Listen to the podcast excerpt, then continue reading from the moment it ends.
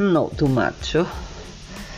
Ja, du bist sportlich, durchtrainiert, hart, männlich, gemein zu den Frauen, kannst saufen wie ein Mann. Ein richtiger Macho halt. Aber dann triffst du eine Frau, der das egal ist. Sie fesselt dich, begrapscht dich, behandelt dich schlecht. Und obendrein fickt sie dich noch, aber höchstens in deinem Po. Oder sie holt dir gut gelaunt einen runter und lacht dabei. Du Armer. Nix kannst machen. Du wirst es erdulden müssen.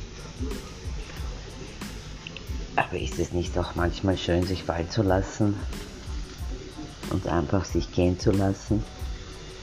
Einfach zulassen alles und abwarten, was dann passiert. Und wenn du glaubst, dass dir das gefällt, wahrscheinlich nicht, aber probier es einmal aus, dann besuch mich in einem gut eingerichteten, kleinen, diskreten Studio nach telefonischer Terminvereinbarung. Bis bald.